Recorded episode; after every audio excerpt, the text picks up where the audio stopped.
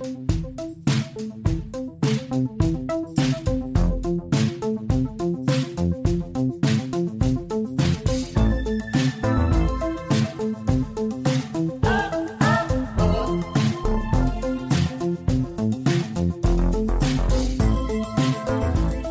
дорогие друзья, с вами RJ Slash Podcast и его ведущий Рок Джокер, или RJ, то бишь я. Это четвертый выпуск, который я записываю после осознания, что я купил охранительный микрофон, и по сути я нигде не могу его проявить, кроме подкастов, которых по большей части я тоже не могу проявить, потому что в последнее время у нас много гостей на разговорах о кино, и э, там эти микшированные дорожки который в основном Егор пишет. Там мой звук никак не может себя проявить в лучшей степени. Э, обзоры я тупо делаю слишком редко, то есть с тех пор, как я купил этот микрофон, я не сделал ни одного обзора, и, черт побери, это единственные подкасты, где я смогу, похоже, его демонстрировать, его, его замечательное качество. Это вот эти вот мои сольники, сольники. Сегодня у нас много тем, дорогие друзья. Сегодня у нас много тем, и мы обо всем об этом поговорим. Uh, да, микрофон. Uh, черт побери, я даже... Нет, даже в сольниках я не смогу его нормально показывать, потому что... А, когда я записываю на программу аудиозаписи, это ёбаный, этот мой ебаный ноутбук, он свистит как э, ебучий паровоз. И все это дерьмище попадает в микрофон. Даже если я ставлю довольно близкую кардиоидную настройку, которая сейчас... То есть у меня такой более басистый э, звук, э, и мне приходится прямо впритык к микрофону сидеть. Вот, потому что в этом случае я бы выкрутил его вот так вот и говорил бы немножко подальше, да? Но мне приходится делать более близкую такую настройку, потому что он будет улавливать этот ссаный ноутбук. И черт побери, мне нужен не только хороший микрофон, который у меня уже есть, мне нужен нормальный, блядь, компьютер. Когда-то я должен его буду купить. Это, это должно случиться. Это должно случиться, геймеры. А, о, чем, о чем бы я хотел сегодня поговорить? Последние два выпуска эм, Берсерка я не обозревал в рамках RJ Slash подкаст. Это, по сути, можно исправить. Это можно исправить. А, то есть Берсерк выш, ушел на перерыв опять. Это Пиздец как радует, конечно. Только в декабре, по-моему, мы услышим что-то новое о Берсерке. Но до тех пор это мой первый хаитус, который я поймал именно в статусе ongoing читателя этой манги. Вот.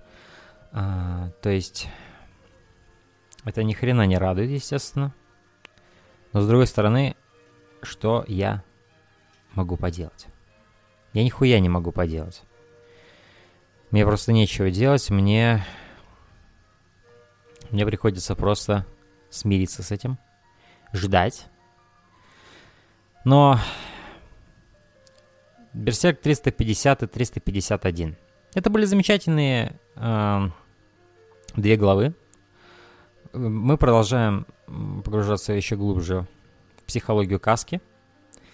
Э, как я и предполагал, они будут собирать по кусочкам эту куклу, которая в итоге соберет воединое целое эго каски, истинное эго каски. А, не те маленькие, не та маленькая козявка, которая бегает внутри куклы, а истинную каску. Мне понравилось, что в 350 главе Миора не стал это все растягивать, то есть он сразу очень много частей в виде монтажа такого довольно-таки красочного и э, визуального выполнил. Каждый, как в каждом осколке отражался определенное воспоминание каски. Это было здорово. Кое-какие визуальные моменты потрясли, конечно же. Не помню, в 350 главе это было или нет, но где Газ сидит у костра желаний, ну, на том самом холме, где они в Золотом веке с каской сидели, смотрели на все эти костры. Это один из действительно великолепнейших моментов всей манги и всего Берсерка в целом. И одна, один из великолепных моментов аниме, что я помню, что я запомнил. Именно такие моменты я и запоминал, не, не схватки, не драки. Именно такие вот моменты диалогов под крутую музыку Сусуму Хиросавы.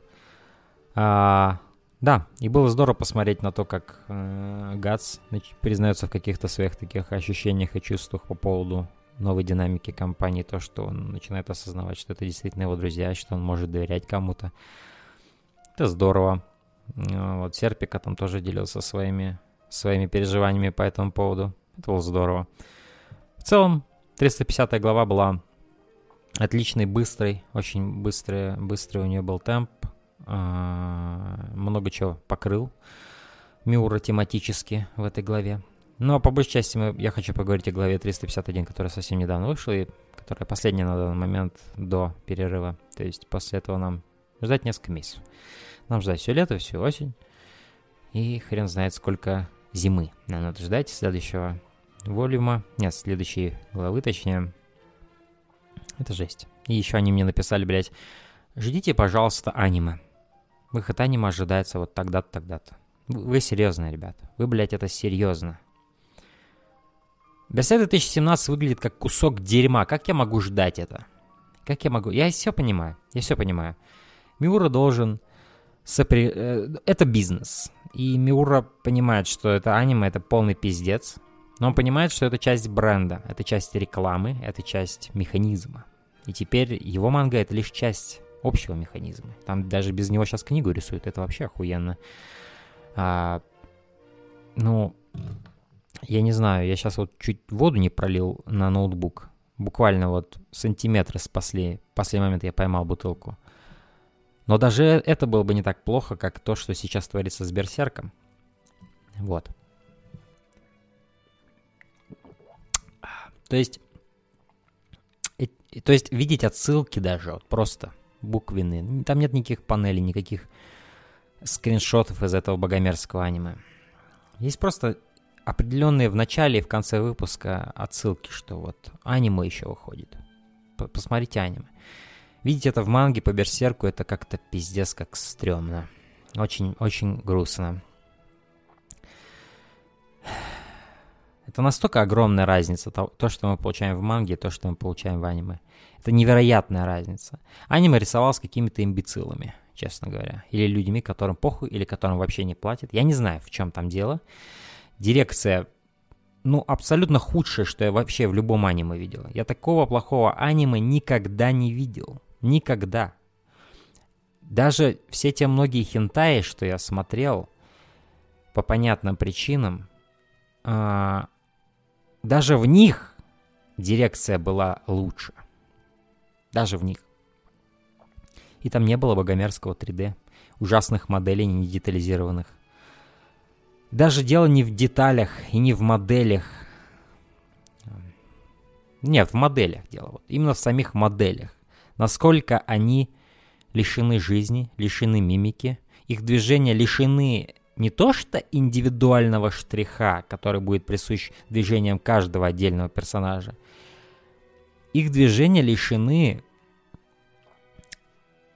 вообще человеческого ощущения движения что это люди двигаются. Это просто болванки, которыми неумело управляют. Просто заметьте, когда вы будете смотреть 2016 или 2017, любой из этих сезонов, просто заметьте, как во время диалогов двигаются головы персонажей, как они поворачиваются. Посмотрите на все это, и вы поймете, что здесь нет ничего человеческого вообще, никаких нюансов движения. Есть просто схематичные действия. Вот он повернул голову. Вот он поднял руку. Вот у него расширились глаза. Очень схематичные вещи, ничего общего не имеющие с такими понятиями, как мимика, жесты, язык тела, манеризмы, психологические тики, возможно, даже какие-нибудь. Ничего этого нет. То есть в манге, которая состоит из э, неподвижных панелей, характера движения больше, чем в медиа, где движение — это главная особенность по отношению к манге. Вы понимаете, да, как, как, как, какого уровня просто извращение творится сейчас с Берсерком? Плевать на даже на эти модели. Просто то, что они делают с персонажами, с движением, с движением как идеей. Это фундаментально плохое аниме. Фундаментально плохая работа. Но переходя от плохого к хорошему, к более позитивному. Сегодня, сейчас у меня за окном ураган, намечается дождь. Скорее всего, я сегодня не побегу, потому что я не вижу ничего хорошего в том, чтобы бежать по лужам. Поэтому я думаю, мы можем просто посидеть спокойно и поговорить о Берсерке, о каких-то других вещах, о которых я хочу сегодня поговорить. Глава 351. Путешествие Ширки и Форнезе продолжается в глубину психологии Каски.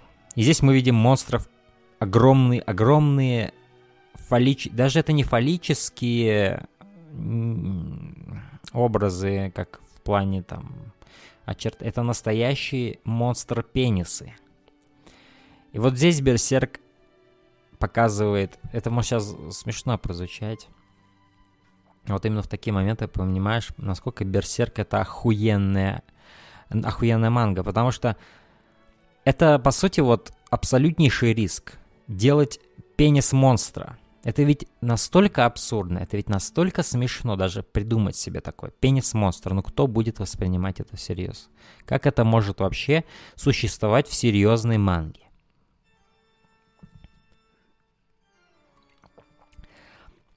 Но суть ведь в чем? Берсерк смог это сделать, чтобы это имело смысл. Потому что Каска была изнасилована Гриффитом, ну уже не Гриффитом, а Фентом, но для нее это был Гриффит. Она ощущала это абсолютное предательство, абсолютное надругательство над своей личностью. По сути, в тот самый момент, когда я буду говорить Гриффит ее изнасиловал, ее эго разлетелось на все эти кусочки, которые они сейчас собирают, да? И по сути сейчас, когда они так близки к ядру, а в 351 главе, главе они очень близки, по сути они достигают ядра внутреннего мира Каски, который сейчас напоминает одно большое затмение, которое становится все хуже и хуже, чем ближе они приближаются к этому ядру. В психологии Каски пенис — это то, что не мечи, не стрелы. Пенис, вот что уничтожило ее и убило.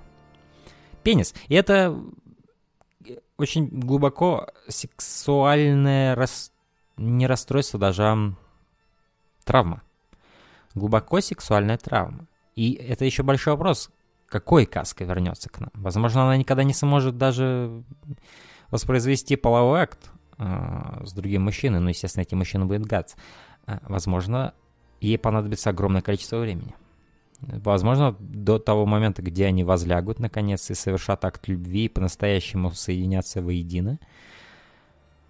Возможно, как муж и жена, ну, так скажем, не буквально, возможно, но символически так. Пройдет огромное количество времени. Я бы поставил на это. Но в психологии Каски пенис это то, что уничтожило ее эго, уничтожило ее веру, возможно, в людей. Это просто глубоко сексуальная травма. И вот эти пенисы, это не просто монстры-пенисы, хотя выглядят они пиздец как отвратительно и очень детализированно. А, и это могло бы быть смешно в любом другом аниме, но вспоминая затмение, ты, ты, ты, ты все равно будешь смеяться, естественно, над идеей. Но вот в самой манге, когда ты все это читаешь и видишь, это нечто другое. Это то, чего не мог бы позволить себе, наверное, ну, мало какое другое аниме. Мало таких аниме, которые могли бы себе такое позволить на серьезных щах. То есть это не обыгрывается здесь как комедия. Это Форнеза и Ширки — это единственные наши два проводника в эмоциональном плане во внутренний мир Каски. Они реагируют на это с отвращением — с отвращением, но да, э, отвращение это единственная эмоция, которая просачивается через э, разумных героев этой главы. Но для нас, для тех, кто знает, что произошло во время затмения, это еще и очень мрачное напоминание тех событий. Хотя любая глава во внутреннем мире Каски напоминает об этом в том или ином смысле для тех, кто смотрел или читал «Золотой век». Но для нас это не просто пенис-монстр, это, это довольно-таки мрачное напоминание того, что привело к уничтожению а, разума Каски.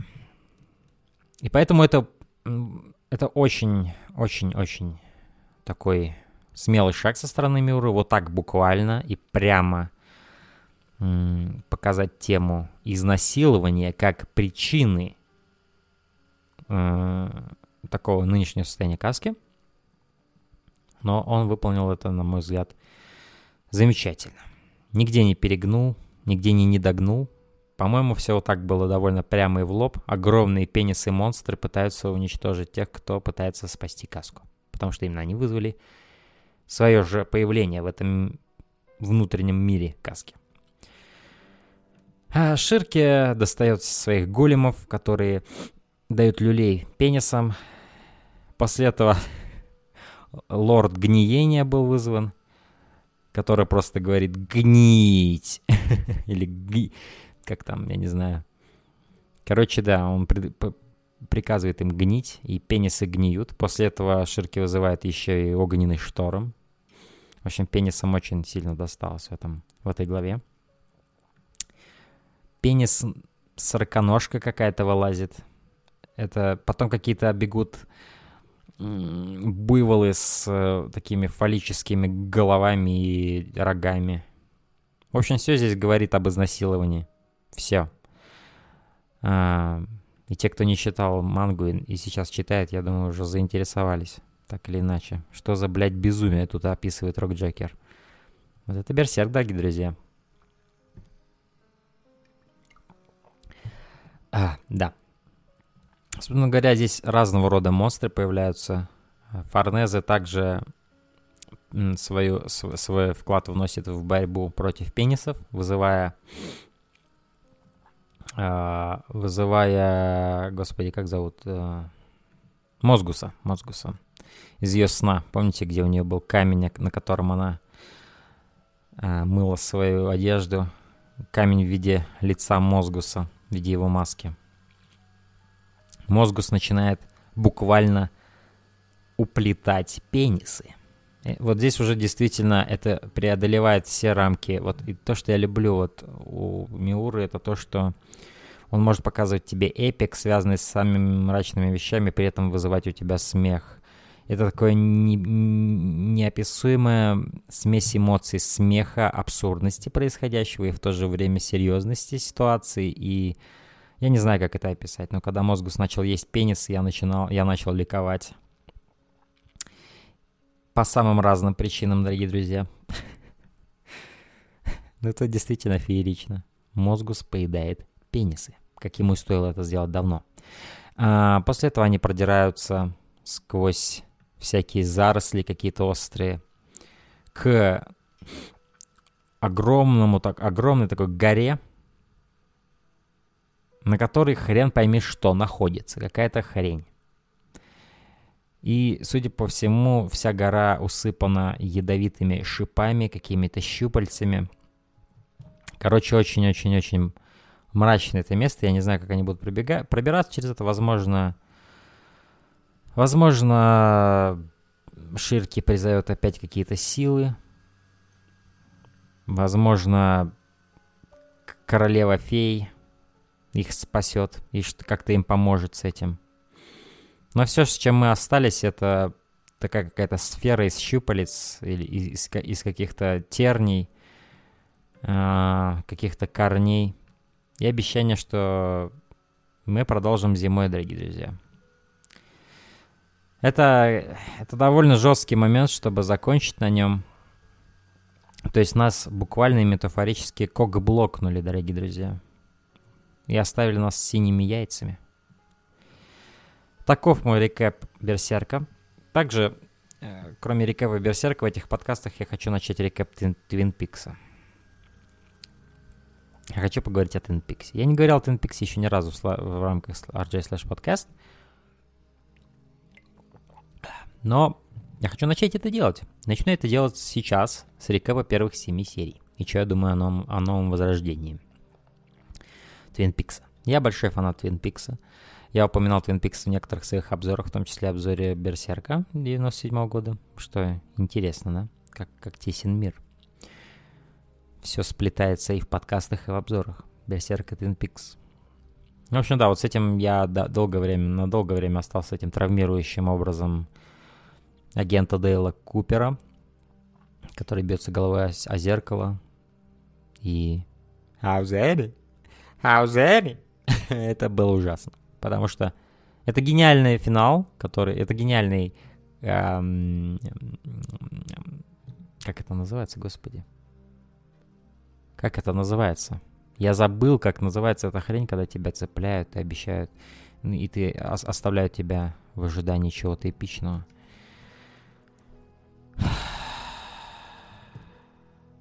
Клиффхенгер, мать его. Фильм с Сильвестром Сталлоне. Ну, в общем, да, это один из величайших клиффхенгеров в истории телевидения и вообще в истории клиффхенгеров. И то, что мы 25 лет не смогли узнать, даже больше. Ну, что дальше произошло с Купером, это, конечно же, это, конечно же, ужасно. Но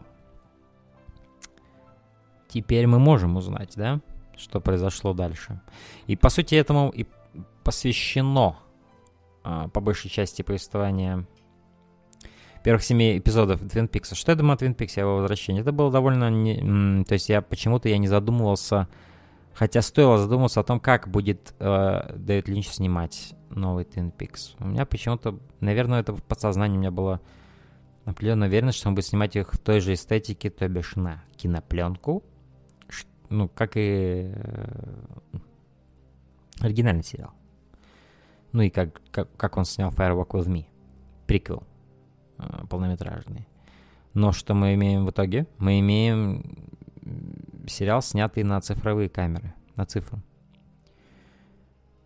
Что в этом есть хорошего? Мало хорошего. Я не люблю цифровую эстетику ни в Twin Peaks, потому что, то есть я могу ее терпеть в Breaking Bad, я могу терпеть ее в американских богах и в определенных других сериалах.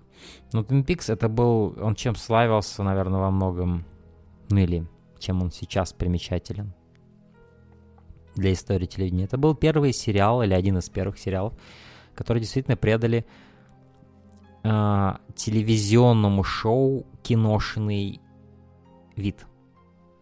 Что-то, что было не просто телевидением, а что-то, что было в формате телевидения, но больше напоминало кино. Было настолько амбициозно, что ощущалось как кино. И в своих темах, и в определенных своих моментах, и в том, что это все было снято действительно очень-очень кинематографично. Не с простой целью показать историю, а с целью задать эстетику, задать определенный дух, определенную атмосферу, уникальную атмосферу. И рассказывать некоторые вещи без слов.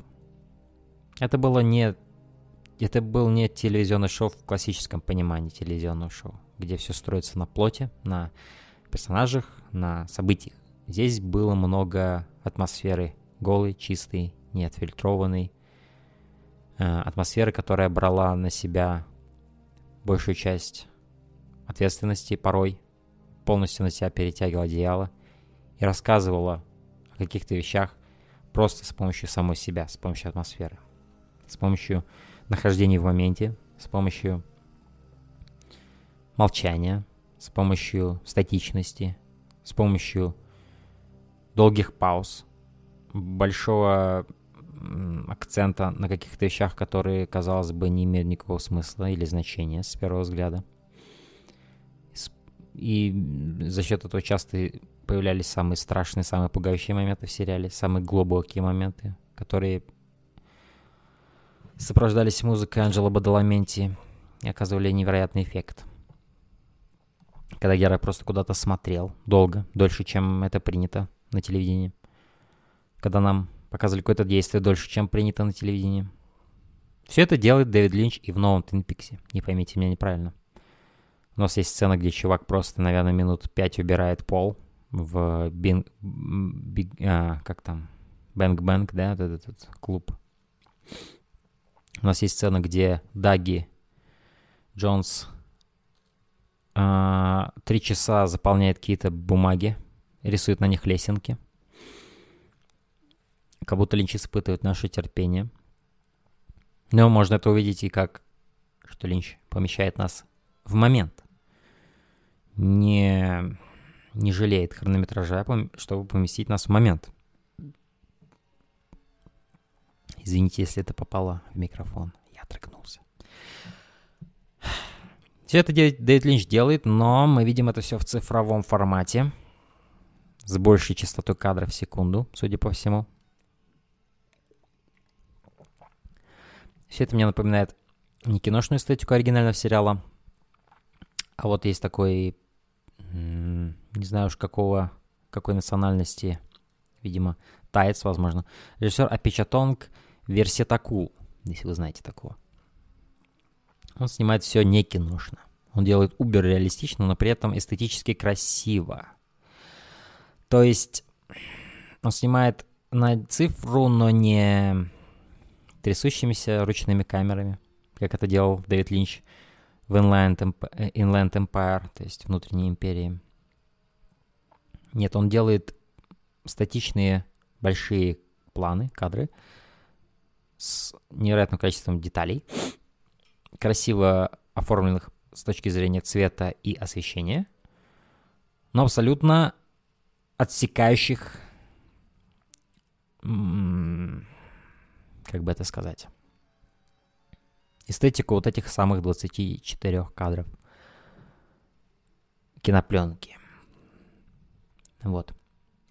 Целлюлоидный, целлюлоидный, целлулоидная вот эта вот эстетика света, как он, как он прожигает пленку и запечатляет реальность в этих статичных картинках, которые мы смотрим с частотой 24 картинки в секунду.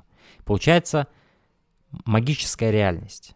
Не то, где мы с вами, дорогие друзья, живем, а то, что существует только на пленке.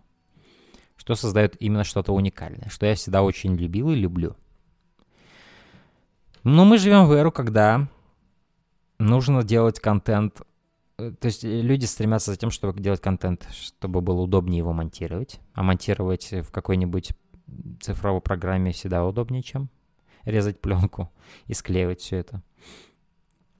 А также удобнее, в принципе, все удобнее делать. Но за этим у нас следуют такие вещи, как пропа... ну, то есть пропадает магия кино, пропадает магия вот этой реальности, которая охренительно смотрелась в Peaks, и, что иронично, в новом Peaks когда Линч напрямую цитирует сцены из «Черного вигвама», например, где Кайл Маклаклин, ну, то бишь Дейл Купер, и Боб смеются демонически так. Ты видишь эту киношную эстетику, эту, эту пленку, как это выглядит там, и тебя моментально после этого хардкатом так отправляют в нынешнюю реальность снова Twin Peaks где все выглядит слишком чисто. Пропала эта магия. Но есть еще эти персонажи, есть вот эти вот вещи. То есть Дэвид Лич, по сути, не отфильтрованный в новом Твин. Абсолютно ясно, что никто его не сдерживает. Особенно после того скандала, что чуть не сорвался весь сериал, когда ему не дали, видимо, либо не дали достаточно денег, либо начали ограничивать как-то его видение. А, что бы это ни было, но... Извините, я включу кондиционер, потому что в квартире становится душновато. Абсолютно очевидно, что после этого скандала они решили все это замять по-быстрому и дать Линчу карт-банш, потому что без Линча никто бы не смотрел этот новый Twin Peaks. Ну, кому нужен был бы новый Twin Peaks без Линча? Марк Росс тоже вернулся, но у меня такое ощущение, что Марк Росс совсем не вернулся не так, как далеко не так, как вернулся Дэвид Линч, потому что я ощущаю действительно больше Дэвида Линча в новом Твин Пиксе, чем Марка Фроста. И вот эта сдерживающая рука Марка Фроста делала первый сезон и половину второго такой великолепный. Он сдерживал Линча там, где стоило. В новом сериале я вижу, что он не сдерживает. То ли ему стало наплевать, то ли он сам изменился теперь, то ли он промялся под Линча. Я не знаю, в чем дело здесь, на самом деле. Потому что No Twin Peaks без Марка просто бы смотрели. Без Линча бы его не смотрел никто, это просто факт.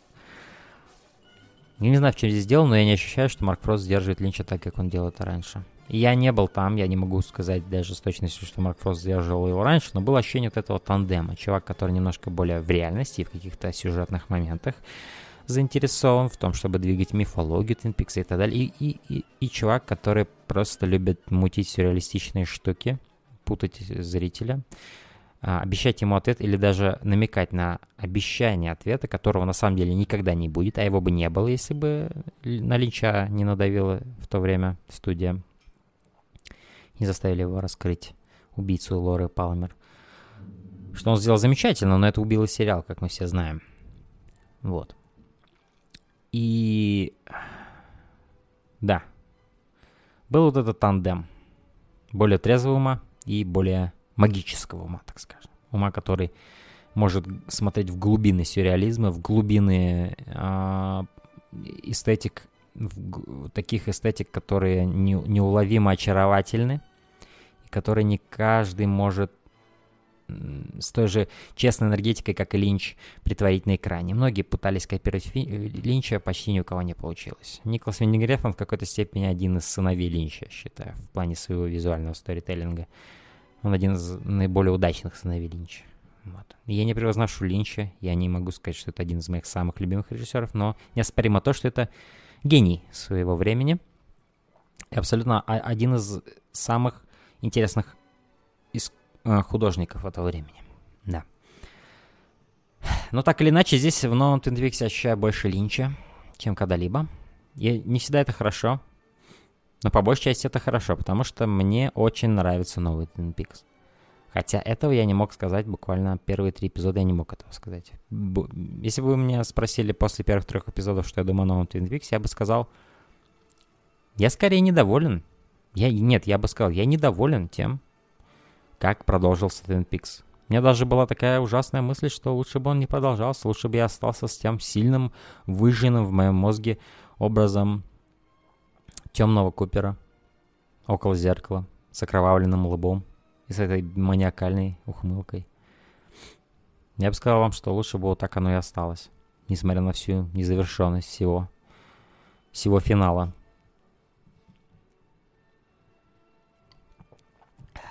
Но сейчас, после семи эпизодов, я могу сказать, что я люблю новый Twin Peaks. Я с нетерпением жду каждого нового эпизода. Мне очень нравится возвращаться в этот новый Twin Peaks с его новыми персонажами, а по большей части здесь все персонажи новые. Здесь немало старых персонажей, даже, даже поразительно, скольких актеров смог Линч обратно вернуть в это шоу. Вот. А, он не вернул карлика, но теперь вместо него у нас охуенное компьютерное дерево с мозгом, которое больше мне напоминает ребенка из из головы ластика. И что из этого круче выбирайте сами, дорогие друзья, потому что я не уверен. Карлик был охрененен. Но, походу, он обвинил Линча в педофилии или что-то в этом роде. Видимо, они не сошлись мнениями на этот счет. Вот уж в чем бы я не обвинил Линча, так это в педофилии. На мой взгляд, это самый гетеросексуальный, один из самых гетеросексуальных режиссеров, потому что, хотя, где кончается гетеросексуальность и начинается педофилия, это тоже интересный вопрос. Но Линч очень много фетишизирует 50-е и облик женщины, одетый и причесанный так в стиле 80 а, 50-х. Он очень много фетишизирует. У него охренительные всегда актрисы играют в его Твин Пиксах. Вспомните только Шерлин Фенн и Шерил Ли, сыгравших Одри Хорн э, и Лору Палмер, соответственно. Ну и, конечно же, замечательных актрис из «Закусочной», которую я уже не помню, как называется. У него были замечательные... А Дону, кто играл, вот Дону, я не помню, кто ее играл, но это была тоже замечательно красивая актриса. В общем, в новом сериале также Линч. У него есть э, такой персонаж, как как, блядь, ее зовут? Вот когда пишешь что-то подобное, все вылетает из головы, дорогие друзья. ну, в общем, это замечательная актриса. Ее зовут Криста Белл. По-моему, это первый фильм. Я не скажу, что она замечательная актриса, но она, черт побери, чертовски горяча. А, а, та самая агент ФБР, что ходит по пятам за Линчем в новом возра- возвращении Твин Пикса. А, я не помню, как ее зовут. В общем, новый каст также а, есть тут Аманда Сайфрид. Просто божественное создание. А, какие у нас еще есть красивые, сексапильные актрисы в новом сериале? Хм. Ну, в какой-то степени, конечно же, сюда можно отнести и уже игравшую в Малхолланд Драйве у Линча Наоми Уотс. Она уже довольно возрастная актриса, но она выглядит замечательно. Особенно в дальних планах она выглядит как молодая Наоми Уотс. Она выглядит... И она здесь замечательно играет. Она замечательно в новом сериале. И вот какое у меня создалось впечатление вообще, говоря о Малхолланд Драйв от э, первых серий Твин Пикса. Такое ощущение, что перед тем, как вернуться в Твин Пикс, Линч использовал ситуацию с тем, что ему дали много денег для того, чтобы вернуться в какие-то неизведанные миры, которые ему когда-то не дали изведать. изведать. Такой, также, то есть сериал Малхолланд Драйв должен был, это был, должен был быть сериал, если кто не знает. Я ощущаю много Малхолланд Драйва здесь. Я ощущаю частично голову ластик. Я ощущаю здесь что-то от внутренней империи. Что-то от всех тех миров, что мы у него видели. То есть синий бархат. Я ощущаю, что Линч возвращается не только в Twin Peaks. Он использовал эту возможность, чтобы вернуться во многие свои миры. И это замечательно. Это потрясающе. Хотя сначала я этого не понял, но сейчас это до меня дошло гораздо лучше. И среди всего этого урагана продолжающихся сюжетных линий старого сериала, куча новых сюжетных линий с новыми актерами, с новыми э, героями сериала, с новой мифологией. Среди этого урагана преподнесение старого сериала в новом мире, в новое время, 2017 год, 25 лет спустя, все поменялось. Среди всего этого урагана перехода от пленки к цифре, что само по себе может быть даже таким комментарием, что тот Twin Peaks остался в прошлом по-настоящему. Это новый Twin Peaks в новой эре, и он должен быть, он должен быть цифровым. Здесь есть просто такие моменты, где как будто даже не то, что прорывать четвертую стену, но делая определенное заявление. Линч вставляет такие моменты, где Лора Палмер открывает свое лицо, у нее внутри какой-то свет. Как будто, знаешь, как будто он говорит, мы, мы перешли в цифровую эру, дружище. Смотри-ка вот сюда, в новое лицо Лоры Палмера, в новое лицо Твин Пикса, да? Среди всего этого он находит... Среди всего этого урагана он находит время на то, чтобы делать какой-то внутренний комментарий и внутренний, внутренний уровень диалога со зрителем, заигрываний с ним, как это делал, например, Каджима, Каджима в Metal Gear всегда. Он находит время на то, чтобы включать сюда сцены, которые просто служат одной цели. Взаимодействовать со зрителем. ну, например, парень, смотрящий на стеклянный куб. Он смотрит туда, он сидит на диване, так же, как мы с вами сидим на диване. В той же самой позе, с тем же самым выражением лица, что и мы с вами, ожидая чего-то, сами не знаем чего. Мы долго ждем.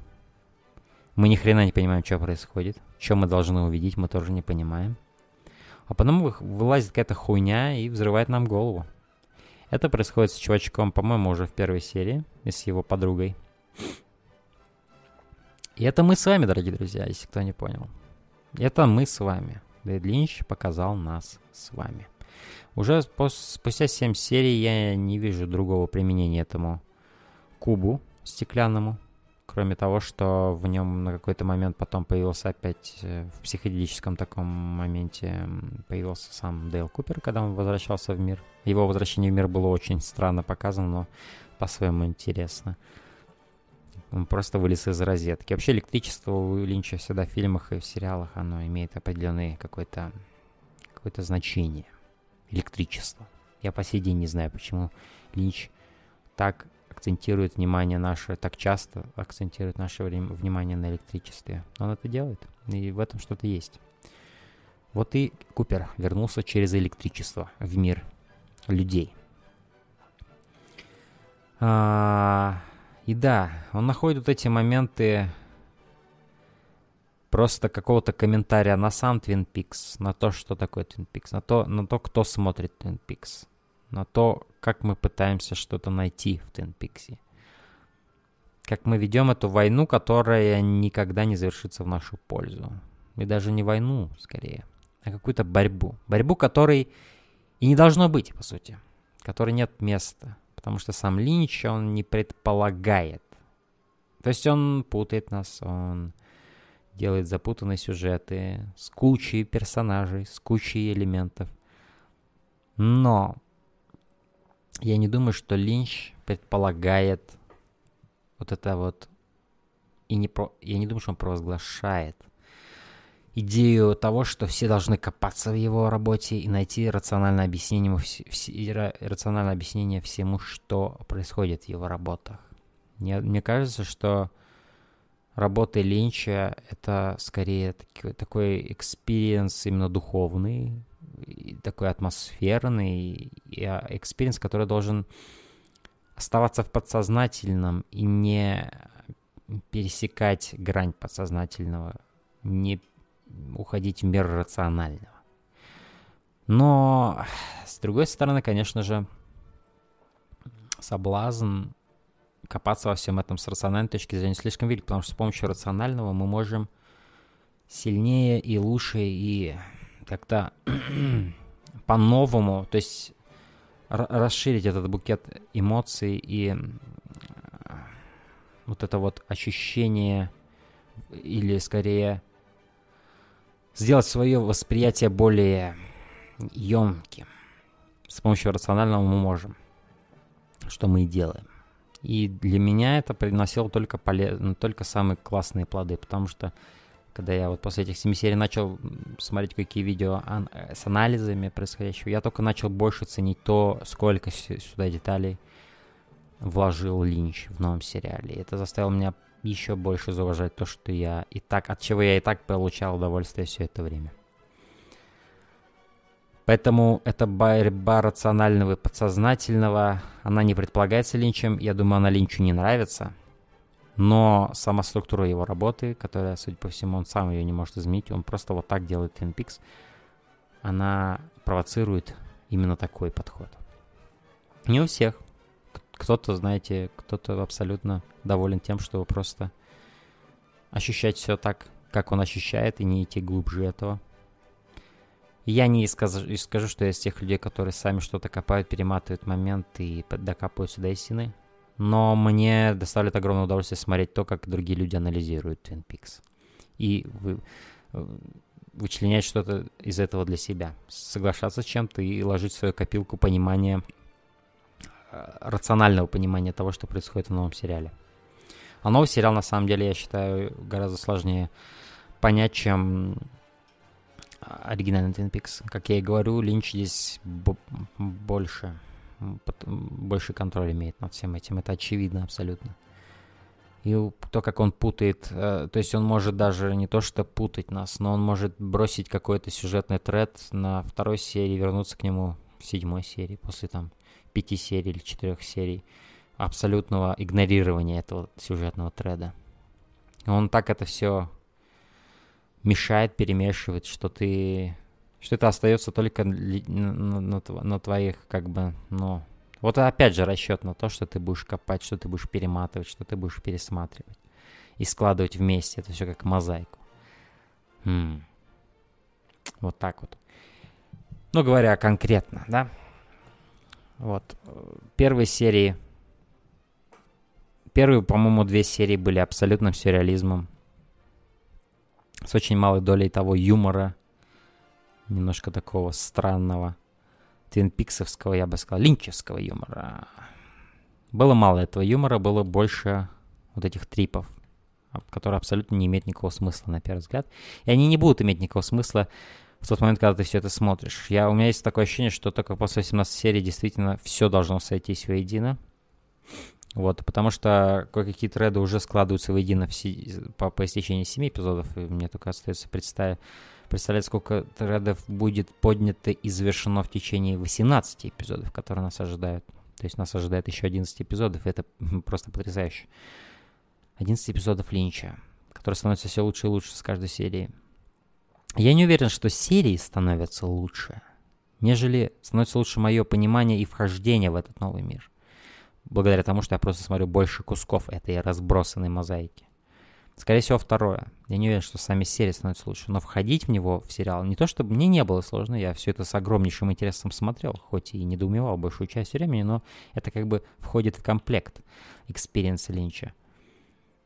Но, да, то есть Поначалу это все казалось чушью, особенно, ну, то есть это должно было быть так, и я даже не, стал, не застрял на этом внимание, я знал, что дальше будет лучше пониматься все это и будет больше смысла иметь, но поразило то, насколько мало было самого Твин Пикса и было других разных локаций, каких-то городков, как Лас-Вегас, там еще каких-то других городов.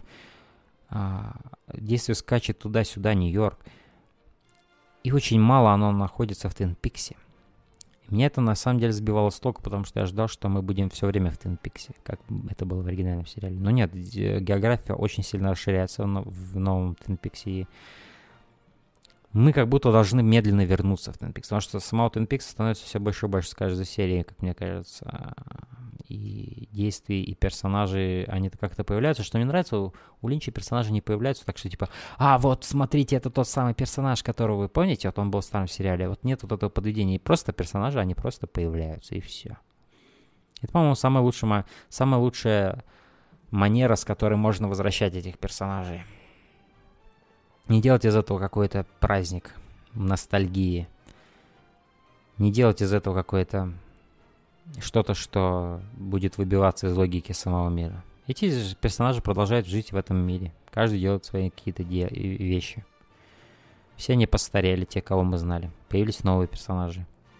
Они просто живут там, а мы застаем их в этот момент, через 25 лет, когда в Twin Peaks возвращается что-то потустороннее. И действительно это так. Это так. Потому что есть это ощущение, что пока нас не было эти 25 лет, жизнь была довольно-таки нормальной в этом городке. Ничего особо не происходило. Но медленно все эти вот... В полицейском участке шериф поднимает дело, ну и Хоук, да, поднимают дело Лоры Палмер. Это что-то теребит вот в этом вот потустороннем мире, что, сос... что, что, что живет в Твин Пиксе, но который не был не то что активирован, но спал, был в спячке. Дэл Купер возвращается, но не может вернуться сразу. Теперь он в теле Даги Джонса, или точнее Даги Джонс Даги Джонс был вообще конструктом, созданным злым Купером. 25 лет он жил, ну и, возможно, какую-то часть этих 25 лет, 25 лет он жил с этой Дженни И, или как Дженни, что-то такое, как-то ее так зовут. Ну, его Сочи.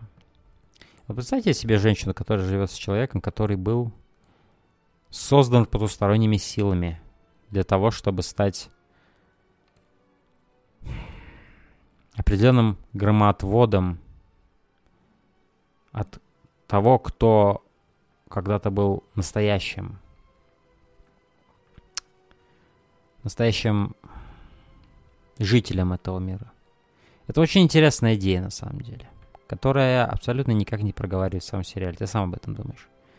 Ведь когда-то она должна будет столкнуться с истиной, а это такая очень волевая и очень такая бойкая женщина, когда-то она должна быть столкнуться с истиной того, что она жила с человеком, который был искусственно создан с какими-то вообще другими целями. Это очень интересно. И Злой Купер очень похож на Боба.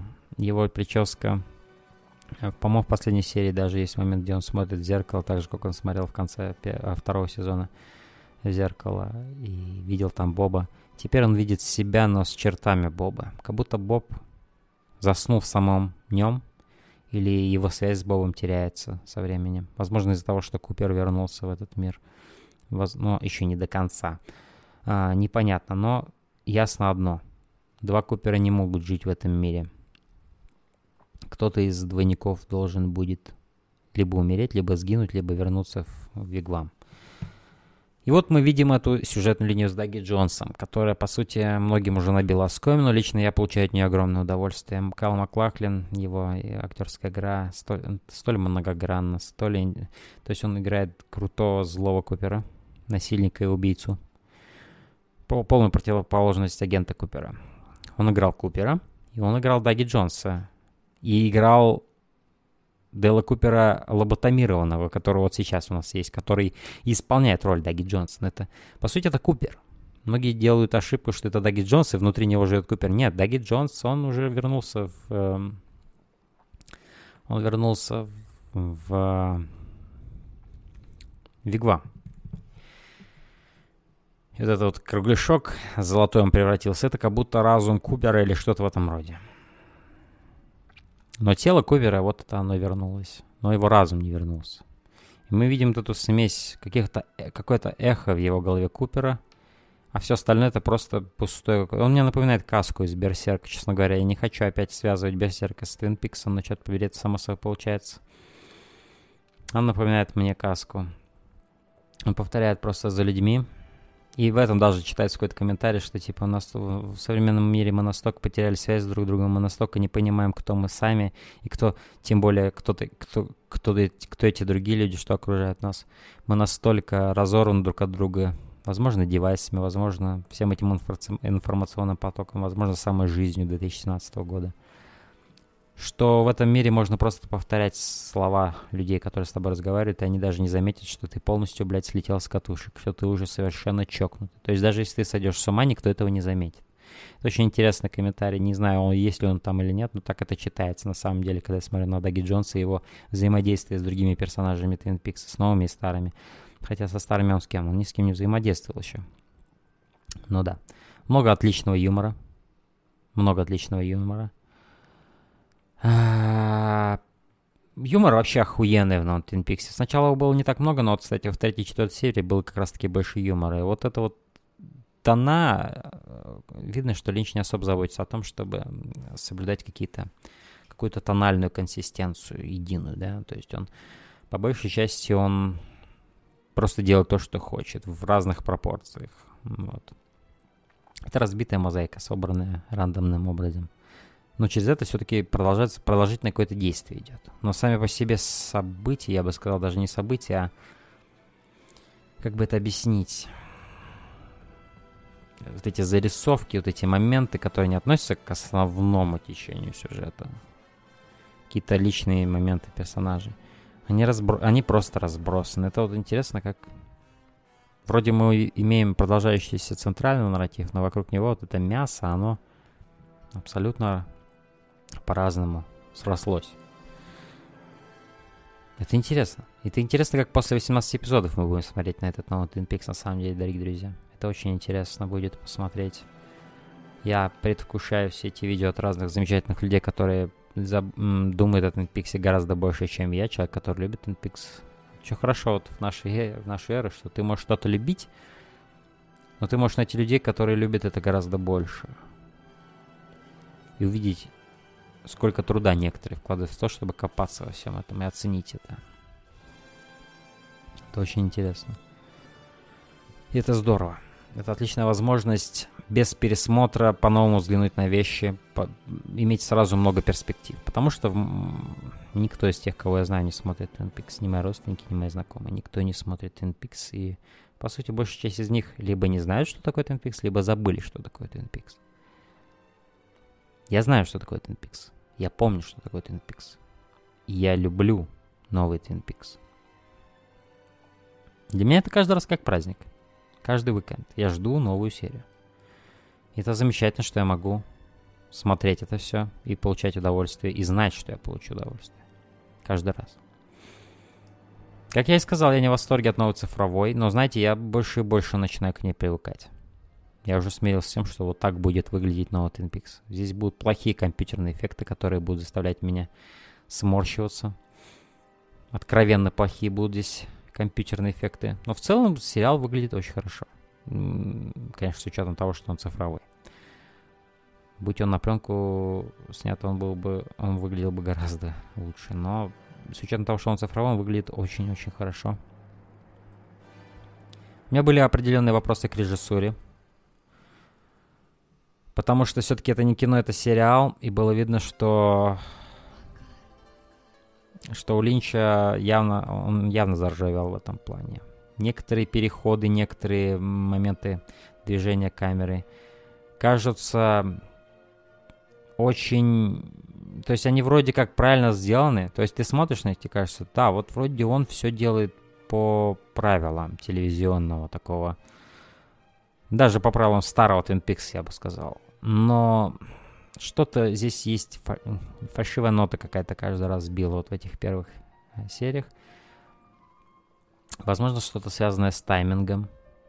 Возможно, это даже связано с ржавчиной на тех актерах, что вернулись, которые уже сто лет, наверное, никого не играли.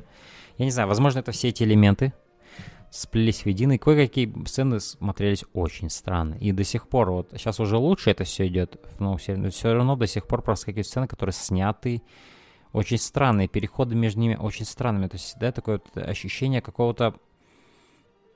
Я не знаю, как это сказать какой-то, какого-то разрыва с пониманием представления сцены. Но в то же время здесь есть абсолютно гениальные вещи, которые только Линч может делать, э, какие-то гениальные эмоции вызывать, э, точнее, как-то гениально вызывать какие-то абсолютно чистые эмоции, которые только Линч может вызывать. Вплоть до кастинга. То есть он подбирает красивых женщин, я уже это сказал, но он подбирает и мужчин, и парней красивых, но с этим оттенком чего-то странного. Что-то в них чуть-чуть не так в их лицах. Что, какая-то черта чего-то злого есть в них. Какой-то чи... какой-то оттенок мрака. Вот вы знаете, да, этих симпатичных парней, ну, есть такие симпатичные парни, у которых что-то в чертах лица есть такое мимолетно зловещее, несмотря на то, что вроде они симпатичные. Например, сын Одри Хорн который, которого мы можем видеть, по-моему, впервые вот именно в клубе, где он хватает девушек и грозится изнасиловать их и убить. Что-то вот в, в лице этого парня, какая-то чертовщинка творится, что, которая, кстати, была и в лице Одри Хорн. Одри Хорн была абсолютно роскошной женщиной. Но в ее лице всегда была какая-то дьяволинка. Линч очень хорошо умеет подбирать таких людей с очень интересными лицами. Черт побери, чем дальше мы движемся, тем больше мне нравится то, что я вижу. Злой карлик, который убивает всех. Даги Джонс. Чувак, который повторяет чужие слова, и никто даже этого не замечает, что он полностью лишился рассудка. Новый шериф, который замещает того шерифа, что актер, который умер. Но в Твин он не умер. Он просто куда-то уехал рыбачить. Это потрясающе. У Энди, той девушки из ресепшена, сын Майкл Сэра, который одет как в 50-е. Потрясающе. Музыка об Адаламенте почти не играет в новом сериале. Что меня расстраивает. Во второй серии были Chromatics. И это круто. Новые персонажи. Новые атмосферы какие-то. Много непонятного. Но все это непонятно, оно все же оставляет то классическое ощущение, которое вызывают фильмы и сериалы Линча. Ощущение того, что там что-то есть. Это не просто так. Это ощущение помогает тебе не съехать с катушек окончательно и не бросить сериал, оставаться в нем заинтригованным, заколдованным. Я люблю Twin Peaks. И на этом я прекращаю пока свое обсуждение Twin Peaks. Я буду э, делать более подробные рекапы с восьмого уже эпизода и далее, до 18 -го. То бишь, еще 11 эпизодов. И также я буду... Нет, уже не буду говорить о Берсерке, потому что до зимы у нас его не будет, дорогие друзья. С Берсерком пока берем паузу. О чем еще я хотел поговорить? Мои обзоры. На данный момент, на данный момент я не делаю никаких обзоров. Вообще. То есть сейчас у меня в процессе нет ни одной работы. Но я могу вам рассказать о кое-каких планах, которые просто сейчас крутятся в моей голове. Есть идея сделать обзор фильма «Бронсон» Николаса Виннингарефна. Есть идея сделать обзор фильма «Костяной томагавк». Есть идея сделать обзор фильма «Death Proof» Квентина Тарантино.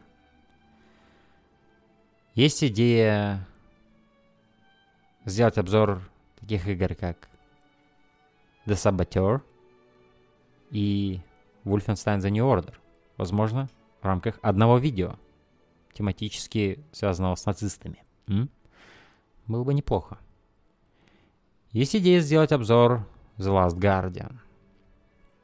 Все это идеи, которые сейчас находятся в моей голове. Что из этого будет реализовано, я не знаю. Большая часть этого будет реализована, меньшая часть этого будет реализована. Покажет время. Скоро у меня будет отпуск, буквально со вторника следующей недели. Я уезжаю к себе на родину. Буду отдыхать и в то же время работать на даче. Но такая работа на природе, она наоборот расслабляет после шума города и суеты города. Такого огромного города, как Алматы. М. Но я возьму с собой этот микрофон, чтобы писать подкасты с Джеком. И потенциально, чтобы озвучивать сценарий, который я могу написать, пока буду отдыхать. А, и, возможно, записывать подкаст RJ Slash подкаст, потому что я хочу после каждого эпизода Twin Peaks делать эти подкасты. Делать рекэпы для вас, дорогие друзья. Возможно, на какой-то из подкастов я позову какого-нибудь гостя. В прошлый раз мы с Александром Путило обсуждали Андрея Звягинцева и его фильм, последний фильм «Нелюбовь». Этот подкаст стал довольно популярным. А, довольно много людей посмотрело его, послушало. А, и немало лестных отзывов было прочитано мною. Я очень рад, что этот подкаст на данный момент после чуть больше, чем недели собрал полтысячи просмотров. Это круто. Это очень здорово. А, возможно, в... у меня есть несколько знакомых по интернету, кто смотрит Twin Peaks, с кем я обсуждаю новый эпизод. Возможно, кого-то из них я позову, если они захотят, чтобы обсудить определенный эпизод из грядущих будущих эпизодов Twin Peaks. А вам, дорогие друзья, я советую посмотреть старый Twin Peaks и уже взяться за новый. И смотрите «Американские боги». Это замечательный сериал, который закончил я смотреть буквально вчера, первый сезон. Очень жду второй.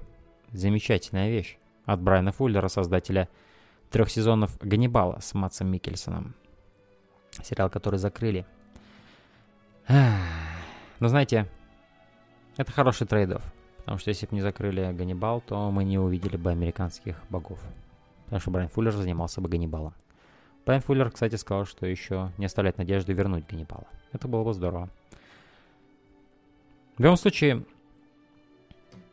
таков этот подкаст, RJ Slash подкаст 4. Я надеюсь, вам понравилось. И вы нашли что-то интересное для себя в этом подкасте. Пока я говорил с вами, буря успокоилась. За окном сверкает солнце. И, судя по всему, мне сегодня придется бежать. Но это уже мои проблемы. А я с вами прощаюсь, дорогие друзья. До следующих эпизодов. До следующих серий Твин Пикса. Всем пока.